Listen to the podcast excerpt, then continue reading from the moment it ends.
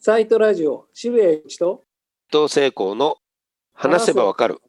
政治も政治も社会も。はい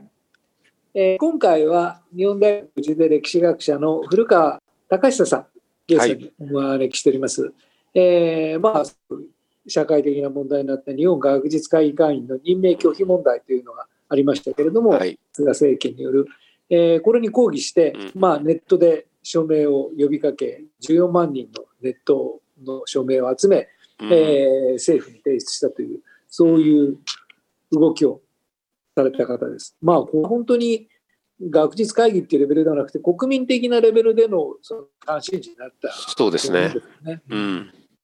伊藤さん的にもなんかいや、僕も署署名しましたし、うんこのハッシュタグにはすぐ自分もあの反対するっていうのは表明しましたし、意外にまあ音楽とかそういうものにもゆくゆくは絶対関係ある問題だと思う。表現の問題でもあるし、それからクリティカルですよね、ここはねと。思います。はいえーそれではお話を伺いたいと思います。えー今日は古川さんにお見になっていただいたのは、まあ、言うまでもなく、はいい。わゆる日本学術会議会員の任命拒否問題というのがあって、うん。はい。でそれで、まあ、あの学者古川さんを筆頭に、まあ、これはいかんだろうということで署名14万人はい。集。めて、えー政府の方に提出したという一連の動きがあって、やっぱりこれは本当に、まあ、大きいことだなというあことは、まあ、はい。あのみんな感じていまして、うん。まず、まあ、この事態を踏まえて、はい。なぜこのような署名という、まあ、学者の方々とあまりなさらないような、はい。すごく政治的な行動に出られた、その辺の経緯と思いの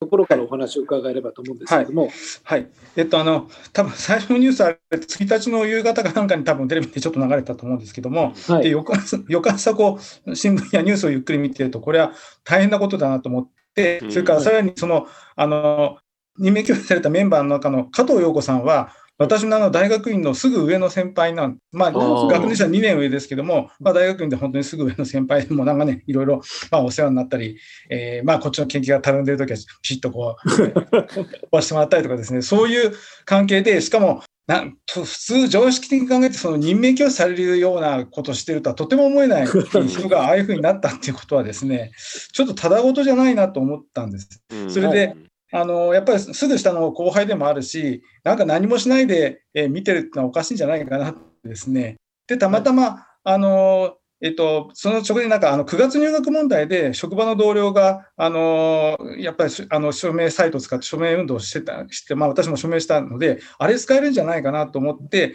でうんやっぱりこれは早いところ声を上げて、あのみんなで違うぞっていうことを言言わないとず、そのほっとくとずるずる言っちゃうだろうなと思いましたので、えーもうすぐにこれを始めようと思って、えーただ、まあ私たった一人じゃどこのな何者だってことになると思いますので、まあ、最低限あの一緒にやってくださる方をあの身近なところで募って、であの出資分もその日の誓いで、もう次の日の3日の午前中にはスタートさせるってこと、とにかく早くこれでスタートして、やっぱり声を上げる形にすすべきだろうというふうに思って始めたっていうところですね。はい。あの14万人ってものすごい数だと思うんですけども、ええ。この反響はどのように捉えでいや、最初、全然そんな数集まるとはもちろん思ってなくてですね、えっと、いや、あの、むしろあまり集まらなすぎて、そのサイトのこう、おあの、おすすめのところに載らなかったり、あるいはインターネットで検索しても載らなくて、誰も知らない状態じゃ、せっかくやってるのに寂しいなと思ったんですけども、えーただ、まあ、一番最初はもちろん、あの、うん知り合いの範囲でこういうの始めましたってことは連絡しましたけども、まあでも、すあの、急に気がついたらもう3日の午後あたりからものすごい勢いで増えていて、で、あのちちらっとインターネットで検索するともう全然自分の知らないような人がなんか、あの、こんなのありますよってやってる人がいっぱいいてですね、あのいや自分でも驚いてしまったぐらいなんですけれども、で逆に言えば、多分あまあ、これ、とんでもないから、なんかこういうのがあれば参加しようかなと思ってた人が実はいっぱいいて、うん。でまあ、たまたま誰かがやらなければそのままだったかもしれませんけど、たまたま我々がやったんで火がついた、あのハッシュタグがバーッと広まったのと多分同じような意味で、やっぱおかしいなと思ってる人が潜在的にあのかなりいたんだっていうことが、あ逆に分かったことになったんじゃないかなっていうふうにあのあ今からは思ってます。あのその反響2つお聞きしたいんですけどまええ学会内というか、まあその僕はその日本学術会議っていうのがその時代においてそのアカデミズムの中に位置づいているのかわからないんですけれども、はい。えっ、と、と、その会員の方やなんかも、そこでその、なんか時の政権がその任命拒否をするなんていう、うん。そういう事態など想定もされてなかったと思うんですよね。で。でもうそういう事態が起きたっていうことを、うん。そのアカデミズムの中においてはどのように捉えられたのか、まあ、それこそ天地がひっくり返ったのか、うんなんとかよくわかんないなのか、それともどういう感じだったんでしょううん、あの、まあ、それでも関連でまず言うと、あの、あの署名、どういう人が署名したか、もちろんこっちもわからないんですけども、ただコメント欄で見てると、明らかにまあ、同業者だなっていう人もいますけど、そうじゃない人とか、まあ、あの学生とか大学院生とか、まあ、その予備軍みたいな人たちも含めて、えーいる感じがしました。で、あの、学者って言ってもやっぱり幅が広いので、あの多分やっぱり敏感にこうなんか反応しようかなと思った人は、今回あの、え任命教師されたのはみんな人文社会系の人なので、うん。そっちの人たちが多いのと、あと、あの職場、私の職場、分理学部って言って理系の人もいるので、あの聞いた範囲で言うと、やはり理科系でもその応用系っていうよりは、その、なんていうんですかね、えー基礎研究みたいな。はいはい。はいそっちの方が、あの例えば物理学会とかそういうのが反応が早かったんですよね。で、やっぱかなりいろいろなところによって温度差があって、むむしろこう、あのまあ、文系でもじどっちかというとそうだと思うんですけど、その応用系っていうか、そういう本当に、えーきあ観光庁とつながりが深い方々は、あちょっとどどういうふうに出たらいいかっていうこう様子見にどうしてもなってしまっていて、そうじゃない、えーあの方が、あ大変だってすぐやっぱりなんかしなきゃっていうふうになったんだろうなっていうふうに思いますね。はいあのそういうアカデミズムっていうかそういうまあその学者の中においてはいこの問題がその起こした反響っていうのを見られて、はい、どう思われたのかっていうのが僕は一番興味があってあああなるほど。やっぱり学者っていうのは真空地帯にいるんだなみたいなのか それともいややっぱり危機感ってものすごいんだなというのか、うん。あるいは人それぞれなのかな、うん。まあ基本的に学問と政治との関わりを、はい。まあ、逆に言えば政治の側から突きつけられたような事態ですよね。はい。学者はどうなんだよみたいな感じでほらだからまあ要するに官僚を脅すように脅したわけですよね。うん。菅政権は。もうこのこの手法を彼らはもう今までずっと使い続けてきたわけですけれどもでそれをまあ学者に対して行った。うん官僚がビビるんだから学者もビビるだろうっていう、うんまあ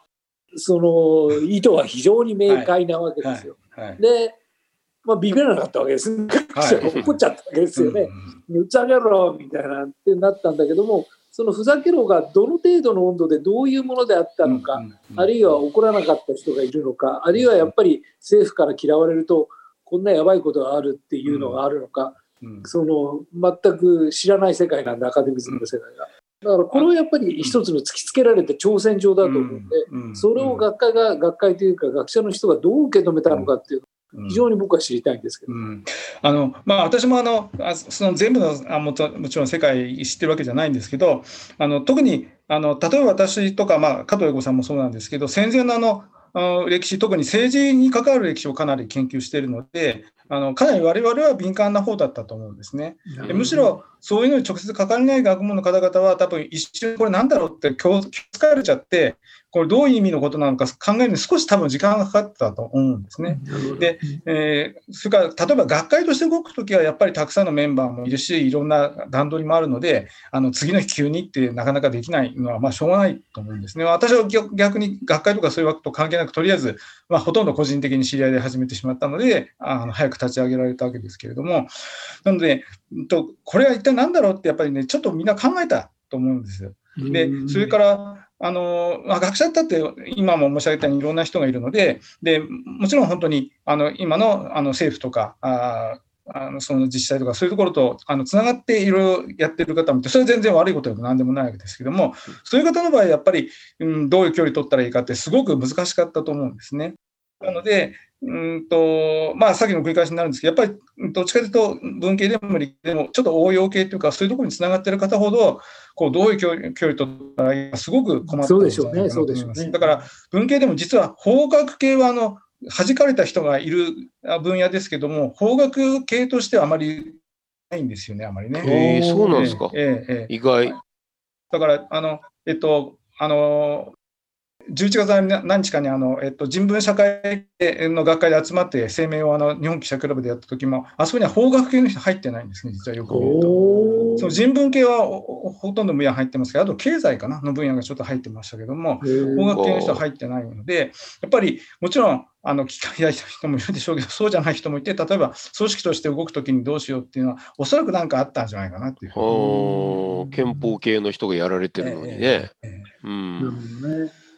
やっぱり予想もしない事態だったんですね、今の話もちろんそうで、あのもうみんな、今日完全に疲れていて、後からなんか実は前にもちょっといろいろあったって、後から出てきた話で、そんなの誰も知らないわけですし、で私も全然あの学術会と関係ありませんが、まあ、連携会員だった人、いや、今、連携会員の人はちょっと知り合いの人2、3いましたけど、そういう話は全くあの聞いたこともないので、あのあれはだから本当にうちうちで前、なんかあったったって、そういう話で、みんなが多分学術会議の関係者でもほとんどの人は多分知らなかった話なので、もうまさに今日疲れて一体何だろうっていうことだったと思いますね。でも、その学術会議はちゃんとまとまるわけですよね。学術会議として講義をするわけですよ、ね。だから、ああ、やっぱりすごい危機感があるんだなというのを感じたんですけれども、やっぱりなんとか言わなくちゃっていう思いが、結果的にはその会議として、うんうん、まあ、共有できたわけですよね。まあ、けけ結果的にはそういうことですね。だから、すぐに、うん、まあでも、ちょっと行くのにスタートにこう時間かかったことに関して言えば、やっぱり分野ごとのこういろんな思惑があったんじゃないかなって話も、ちょっとは漏れ聞きますけど、ちょっと具体的なことは分かりませんけれども、うん、まあ、やっぱり、あれ、実はあの、うんまあ、今回こうなったあるいはそのこの直後にたまたま学術会議やってるシンポジウムに聴衆として参加して分かったんですけども、ああいうあの学術会議の会員の方って、あのもちろんあの優れた業績だからってんで選べるのもあるんですけども、今、例えば学術会議で取り組まなきゃいけない問題に、あのそのあの優秀な中でもふさわしい方を選んでるんですね、実は。で、その人が抜けちゃうと、やる予定だったことができないっていうことが起きてしまうので、だから、あの実害が出るわけですね。はい。なので、だからあの、ちょうどそのシンポジウムの終わりにも、学術会議のその会員の方がもう、あれ、拒否されたおかげで、ちょうど予定のことができなくて、非常に困ってるっておっしゃってましたけども、まあ、そういうことがあるので、あのやっぱりそういうことが今後もこうやって不一的に来ちゃうんだと、やっぱりそれは都合悪いよねっていうことでは、やっぱり学術会議の中でまとまったんだろうなと思いますね。なるほどね。うん、でも、ちゃんとそういうその明快な態度が学術会議の側から出てよかったなって、うん、いや、それは本当に、まあ、思いましたけれども、やっぱりそれだけの危機感がすごく大きかったんだな。で、続いてなんですけども、ええ、まあ、あの、14万人という署名すごいなと思って、はいはいはい、で、ただ、その、じゃあ、14万人が日本学術会議って何なのか、じゃあ説明してごらんなさいって言われても、うん、なんか偉い人の集まりなんじゃないですか、まあ、僕もそのレベルなんですけど、その程度だと思うんですね。でも、その人たちが、いや、これは署名しなくちゃと思われた行動そのエネルギーというのは、その当事者として古川さん、どのように受け止められました？あの一つはあの、まあ、自分たちで、これ、まあ、私一人で作ったわけじゃありませんけど、その最初の仲間の人たちにも相談して作った主意書で、やっぱりあのこのこと自体がこうその学問にへこの変な形で政治が介入する端緒になってあのゆくゆくは世の中も困りますよっていう趣旨のことを、まあ、あの段階ではあのまだその事態のあの奥深さが十分分かってないのでとりあえず学術会議がダメになるだけでもあの世の中にとっては障害ですよって言い方にしましたけどもやっぱりそれはもしかしたらそうかもしれないと思ってくださったんじゃないかなと思うんですね。であともう一つはあのこれも一番最初の趣旨文に書いたんですけどあの理由がわからない。この、どうして理由がわからない、やっぱここも引っかかってる方が多分多くて、あのその後の世論調査でもその学術会議の改革をやってもいいって言っても、でも、あのあ任命拒否の理由は開示した方がいいよねっていう人は圧倒的に多いわけなので、やっぱり訳も分からずああいうことすることが、やっぱりちょっとなんか不気味っていうか、理解できないっていうか、そういうことも一つあるし、えー、それからまあもうちょっと趣旨文、下まで読んでくださった方は、あのこれが進んだら大変なことになるから、まあ、今やっぱり声を上げた方がいいんじゃないかなと思ってくださった方もいるんじゃないかな、まあ、そういうところだと思いますね。なるほどね。あのー、やはり誰から見てもこれやばいなと、うん、えー、まあ、すごいアホな理由で、ね、例えかもしれないですけど自分が学術会議の会になるわけはないわけで、ほとんどの一般市民が。ええであるとなると、自分が当事者になるわけでもないわけで、うんうんうんえーコロナに感染するとかって、そういう話では全然ないわけですけれども、うん。それでもやっぱり14万人が、これはいかんという価値観を共有できたっていうのは、うんやっぱりよっぽどのことだとみんなが捉えたんですね。そう思いますね。特にあのあれだけ学術会議についてデマがバーッと飛んだにもかかわらず、その後も結局、世論調査でその、えっと、理由を言わないのはおかしいっていう人はかなりやっぱり多いわけですよね。やっぱり、えー理由も言わずにああいうことをしてることは何だろうっていうのはだ、どうしてもやっぱりみんな引っかかってることだし、この間あるあのやっぱりネットのた対談番組みたいにちらっと見てたら、あのえっと維新の会の人が出てて、あ学術会議の改革が賛成だけど、でもあれ、理由言わないのはやっぱおかしいって、彼でさえ言ってるわけだから維。新もさ、維新も言ってるぐらい。だからあの、やっぱりそこは、あの他のことがいろいろあったとしても、やっぱりずっと引っかかっていくことだと思うんですようね。んで結局分かりませんでしたもんね。ええたくさんの種類のこと言ってるけど。はい、でいまだにわからないわけだし、うんこういろいろ憶測させて楽しんでるのかなって思うぐらい、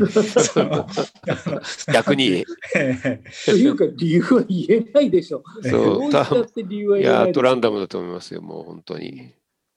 で僕はまあそのきっと立派な方ばかりなんだろうなとは思うんですけれども例えば学術会議でアカデミズムの側から見てうん。この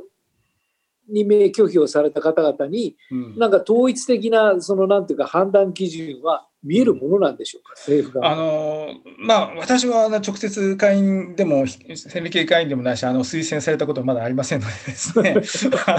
わからないんですけど、ただ、あとそれからあの6人の中でも、あの私、実はあの時点であの名前してて書いたもの読んだことあるのは、う宇野せ宇野さんとあの、うん加藤さんだけだったので、うんでキリスト教のあの方なんて、多分そんなに有名な方じゃないはずなんですよね。うん。で、それだからなんであああいう人がわざわざそんな離れられるのかっていうのは、それはそれでまたすごいことなんですけども、うん。あのうんただだから、あのもちろんあの学問的な優優秀さっていうのも実は測るやり方がいろいろあって、なんかあの変なデマ情報の一つには、なんかあの科学雑誌のなんか引用回数って、あれはでも理系でしか通用しない指標なのに。そうですよね。それで言ってあの言った本人がすいませんって言ってたのが 確かあったと思うんですけどもあの、まあ、文献の場合だからなかなかどういう形でそれを測るかっていうのは、まあ、それこそその推薦する学会ごとの考え方になるのであの理系ほどこうあのみんなが見てパッと分かる基準ではないとは思うんですね。であともう一つはさっきも申しましたけどうん単に優秀だから一定数上げてるわけじゃなくて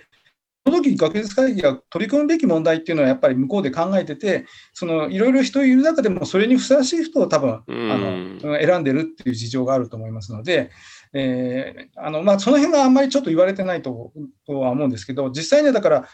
あの会員で選ばれるとなんかそのプロジェクトチームだからリーダーみたいになるらしいんですよね。あのでそれをやるために連携会員という人をさらにこう募ってその、うん。ああの研究じゃなくてむしろその研究成果を世の中に見せていくためのプロジェクトチームなんですけども、うん。うん、それで、あのまあ、な提言をまとめたり、それから私もこの間さん、招集として参加しましたけど、あのシンポジウムなんかをうん。して、えーまあ、あのそういう意見交換の場を作ったり、あるいはあの学会の中のその見解をもうみんなに伝えていったりするっていう仕事をしてると思うので、だからまあ、そのえ選ぶ基準はあんまりだから、なんていうのかね、そのこうパパシッと分かりやすくは多分特に人文社会系はなってないと思うんですけども、ただ、あのコネとかそのそういうのだけでっていう言い方は多分あのひ非常にデマじゃないかなと思そううんですですね。よね。な、な、儲かるもんでもないですしね。会員の方も言ってましたが、持ち出しなんですよ、実はね。うん、ああそうなんですね。会議もあの学術会議の建物を使うときは使用料ただなんですけど、うん他はもちろんお金がかかるし、あの交通費も全く出なくて、全部自分たち持ち出してやってるのに、どうしてここまで言われるのかってなる そう、かわいそう。いや、僕、この中で2人知り合いなんですけど、ええ朝日新聞の書評委員会で一緒なんですよね。だからそういう朝日って書いてあったらもう跳ねたんじゃないかなって、まあつい思っちゃいますよね。あこんだけ確率が高いと。いや、でも、でも加藤さんの場合は、実はそのあの公文書関係の政府の審議会の委員をやってるのに、ああいうふうになってるんですよね。それが、だから、やっぱり、わけわかんない。えーなんだろうっていうことになっちゃうわけですよね。だからそういうことだと思うんですよね。うんだからそのうその裏付けもなく脈絡もなくだからまあきっと政府に対してすごく、ね、協力的な人たちばかりが弾かれたっていうことはないだろうし、うんうん、それらの距離一定の距離感はある人たちが弾かれてるのかもしれないですけれども脈絡があんまりなかったと思うんですよ。何をやったかというと、うん、自治権持ってるよ俺たち。拒否できるよ、うんね、お前らこれ俺たちその拒否するよっていう脅しですよねすごくね。明快な。だからそこにある意味その理屈があるとあ俺はこの脈絡にねえから絶対任命されるよなと思うんですけども、うん、なんだか脈絡ねえぞ。だから俺も混じるかみたいな。だからすごく黒くてなんか怖いそうですよねなんかもうい生贄っていう感じですよね。正直ね。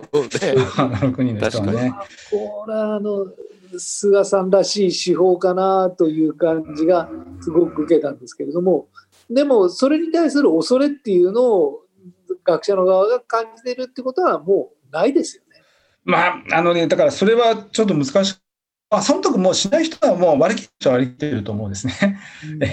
だけど、やっぱりあのいろんなそれぞれのやってる学問の関係上、こうあの政府を通してやっぱり実現したいとかって思ってる人もいるでしょうから、そういう人はやっぱりどういう距離を取ったらいいかってやっぱ考えちゃうと思いますし、ね、それからあの例えばあの学校を管理している人たちの方はあ予算をとあ特に国立大学のあの教員たちはみんな恐れてますけど、あのまあ、法人化したとはいえ国の予算が中心ですからその国からお金もらうときにやっぱりいろいろ考えなくちゃいけないんじゃないかってこう学校管理運営する側が考えちゃったりすると、あのこう自由自由闊達な雰囲気がなくなってしまう可能性があるので。なるほどねじゃあこれを言ってそうだね一手指しとくだけでいろんなところに聞いちゃうわけですよね。はい、だからそいわゆる忖度ってみんな言ってるようなことですよね。でしかも理由がわからないから余計こうそうそういろいろ忖度さざるを得ないですよね。忖度ってそれですよね。理由があったら忖度しないですよね。逆に。あのまあその中で要するに学術会議って要するに10億円も税金取ってなんか勝手なことをやってる、はい、まあ、その中でいろんなこと言われましたよね、はい、会員は学士院に行って死ぬまで年間250万円の年金がもらえるとか、学術会議は中国の軍事研究につながる千人計画に積極的に協力しているとか、はい、かなり乱暴なことが言われましたよね。いやあれ。どうお考えですか？いやよくこうそういうことをテレビで言える人なっていうのはちょっと神経を疑って、あのあのいや私も別にそんなに学術会議のあの全部詳しくしてたわけじゃありませんけどもあのまあでもこの世界に言えばそんなことないことぐらいは普通の我々はみんなわかるし であのそもそも学術会議のホームページにいろいろこうあ旗やボタンで見ればですねそういうことも全部わかるようになってるんですよね。だから例えばジャーナリストの人だったら調べた上で、えー、それでもなんか突っ込みどころがあるならやればいいのに、あんなありもしないことを言われてですね、あ、それだったら俺もなればよかったって思うくらいですけど、そんなあのことはありえないので、でありえないことでみんなも燃え上がったのは、私はあの非常にこう悔しいっていうかですね、そのまあ、実際あることになんか問題があって言われてるならしょうがないでしょうけども、ああんなないことばっかりこう持ち上げれって言われてるのは、まあ、別に会員でもないけど、あのそれで一緒くたになんか学者どうのこうのって言われるとなんか非常に理不尽だなっていう感じがしますし、うん、あのそういうちゃんと調べて最初いろいろ言った人たちの本当は責任は重大なんじゃないかなっていうふうに思いますけどね。そうですよね。だからそうした発言のファクトチェックをやるのが、まあ、本当はジャーナリズムというかメディアの役割なんですけれども、はいええ、むしろそれに乗っちゃってるぐらいな感じですよね。はい、であのこれいろいろネット的で見ててもそうなんですけど例えば朝日新聞とか毎日新聞はそういうファクトチェックやってますけどそうするとも朝日や毎日が言ってることがどうせ関係ないって言って前を言い張ってる人たちがいて、本当にあのトランプのアメリカじゃないけどこう言論とかのそういう分断というのがすごいんだなっていうか、こう客観的な話を一応してるメディアがあってももうそのメディアの銘柄だけで最初から跳ねちゃうような人がもう山ほどいるんだなっていうのをこう考えて。えー、あのちょっとやっぱりもうあれは体感の価値じゃないんだなっていうのを今回すごく痛感しましたね。だからまあすり替えですよね。で、えー、結局その理由も言わずにそのなんか任命拒否をしたっていうことは、とりあえず置いといてそうは言ったって確実会議ってエリートの集団で、学者が国の税金使って美味しいことをしているんだっていう、そういう議論へのすり替えっていうのが、割とスーッと通ってしまう、最初。さすがに今はそんなことはないっていう感じにはなってきましたけども、10億円ポッチで何ができるんだって感じに だんだんなってきてますけれども、でも、やっぱりそうですよね。なんか、古川さんはもうボランティアに近いんだからっておっしゃっていや、あの、例えば、なんか学術会議が成果を全然出してないっていう変な話もありますからね、あのお金がないから多分出せてないので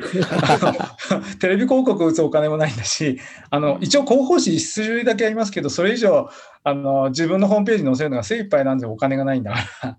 で、あのそれ言うのも、だからもともと理不尽でそんなこと言うならもっと予算倍にすればいいのにっていうことに逆に本当はなっちゃいますし、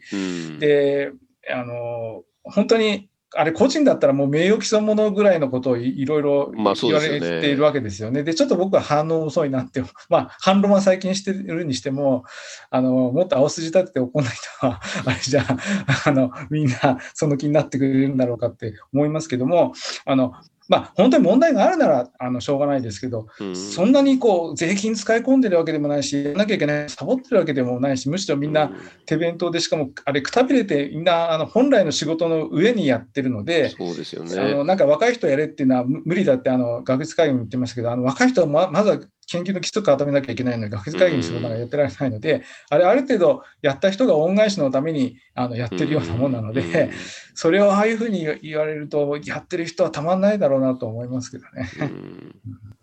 で、まあ、結局、かなりその政権側が悪い形で、その事実というか事態は推移してるんですけれども、はい、でもまあ、政権の側はクリアに、もうとにかく話そうと学術会議は、税金はやらんと、勝手に自分たちでやれよという、これが最終的なソリューションなんだっていう方向に、まあ、向かっていって、まあ、簡単に言ってしまうと学術会議を無力化していこうという、そういう、そういう方向に進んでいるんですけども、これに対してどう向き合うかっていう、どうどうですか、うん、あのあのこれ、実はつい最近、なんかあの新聞に出てたのであの、私もそうなのかって気がついたんですけど、あの国際的な学術交流の場っていう面があるのはもちろん私もしてたんですけど、やっぱりそういう面では、その国のあの相手も国の機関なので、お互い国の機関じゃないと不都合が生じるっていうことをなんか、なるほど会になった人が言ってるみたいです。でそれからあと私が直接こうあの知ってる範囲で言うと、あの実は学術会議のいろんな提言って、あの役所とか学校とかの実務に関わることが結構多くて、あの一つ、私、たまたま例で言うと、あの今あの、歴史の教育の改革を行った暗記物を中心をやめようっていう話が動いていて、でその関連で実は大学入試のやり方も変えようっていう話、でそれらの話の先頭を切ってたのは実は学術会議なんですね。であの、いろんな提言とか、それから例えば入試問題だったら、こんな例もありますよみたいな、あのこうモデルも出したりして、そのそのあのシンポジウムはこの間あったんですけども、でそういうところでそういう話をちゃんとやるってことと、で実は高校の先生が参加して分かったんですけど、やっぱ高校の先生もっと学術会議がそういうことを言ってくれると、うちの学校も動くよとかですね、そういう話になるんですね。だから、あの実務の人たちはやっぱり一つの指標として、まあ、それ言われたからそのまましてるかどうか分かりませんけども、そういう学術会議の提言っていうのは、やっぱり一つの参考にして、いろんなことを動かしていく、それ多分あのジェンダーの問題なんかも学術会議が盛んに提言出してるんですけども、そういうのもやっぱり参考にされてるっていうんで、でそのまあ、国の機関じゃなくなったときに、じゃあ、お役所がみんなそれを参考にしてくれるかっていう問題も出てくると思うので、あのその辺あのうんもう考えたときには、本当はやっぱもっと慎重に考えなくちゃいけない。あるいは、形上国から外すにしたって、それに近い、えー、ステータスを持ってるって形に、えー、実は他の国はみんなそうなってるので、えー、そういうことはただ切り離しても金もやらないっていうことをするのは多分、あの皆さん、世の中全体にとって後々いろいろ困ることになるんじゃないかなっていうふうに思います。という感じですよね。だから国際的な水準にすればいいんですけれども、やっぱりそうはしたくないというか、まあ、わかんないですけれども、別に僕は首相じゃないからあれですけれども、まあ、政府が考えてるのは、もうとにかく学術会議がうざったくてしょうがないから、これは外すと。で、これはまあ自分たちでやりたいとやれば、じゃあ俺たちが認証するそういうその学術会議、ネオでも何でもいいですけど、作って、これは完全に政府のコントロール下において、でこれをやっていこうっていうまあ腹なんじゃないのかなという感じがするんですけれども、うん、そそれを止めるのはどうしたらいいんだろう、ね、あのこれ実はだから歴史で見ると一回みんな失敗してこれ考えたことなんですよ、ね。そうですよね。も戦争で負けて痛い目にあってその反省としてやっぱり国としてもそのあの客観的な意味での科学を大事にしようというした方がいいってことになったからああしたんで実はあの時の首相の吉田茂っていう人も実は戦争中あのどっちかというと反戦活動をやっててあの憲兵隊まで捕まってロイヤルに入った人なんですよね。だからそういう凄みのある人だから多分ああいうことを言ってもこうかちゃんと身があるっていう形だったと思うんですけどもやっぱりそういう一度痛い目にあったらまたみんな絶対考えるけど、でも痛い目にやっといた方がいいよねっていうことで、そうですよね 言ってるだけなんですけども、あのということなんですよね。だから、今回14万人の署名っていうのは、はい、まあ、その、ちょっと先生の言い方ですけれども、アカデミズムの側にとっても、まあ、学習効果があったんではないだろうかと。うんうん、が、俺たちの発言って聞かれるじゃんみたいな。みんなあれじゃん。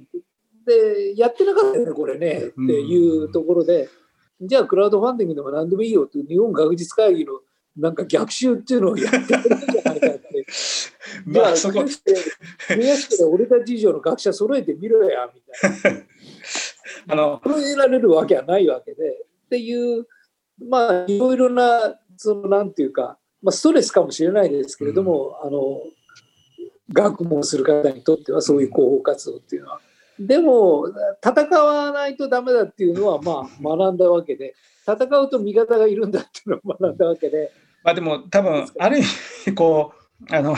学会全体としてこう社会のあのこうあの荒波に初めて揉まれてるのかもしれないですね。で、あの、しますよね。多分我々の中でも、まあ私もたまたまチャンスがあって新書を書かせていただいたりして、ああいうのだともう、あの、アマゾンでボコボコにも言われてしまうんですけども、あの、もう、あの、見てくれて格好ないわけで、本当に荒波を受けてやるわけですけども、やっぱり、あの、もちろんそういうことを受けてない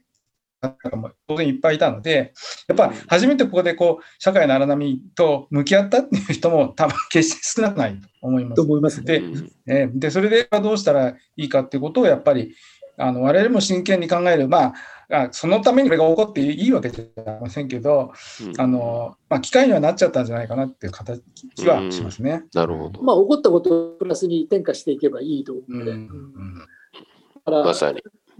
そういう形で頑張っていただけると、あの、素晴らしいなと思います。あの、今日お忙しい中、いろいろなお話伺わせてありがとうございます。なんか、これだけは言いたくないということがあれば、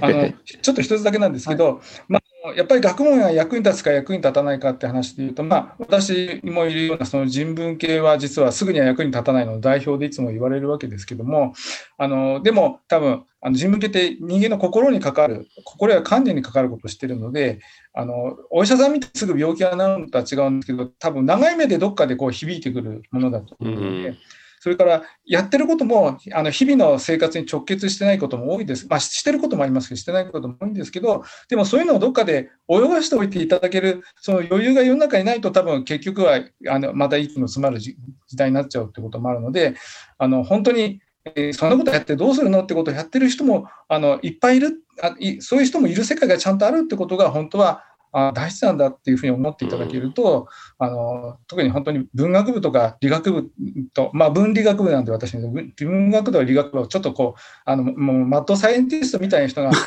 歩いててもいいような世界でそういう人のどっかにいることが多分全体した世の中がうまく回っていくことになると思うのであんまりこう役に立ってないとか税金がどうのとかあんまりこうあのなんてこう耳ちいこと言わないで、えー、やってもらえたら本当はあのこういう問題も起きないだろうなって思っているところです。うんはい、大事ですよね。わかりました、えー。今日はいろいろありがとうございました。少しこそありがとうございました。ありがとうございます。はい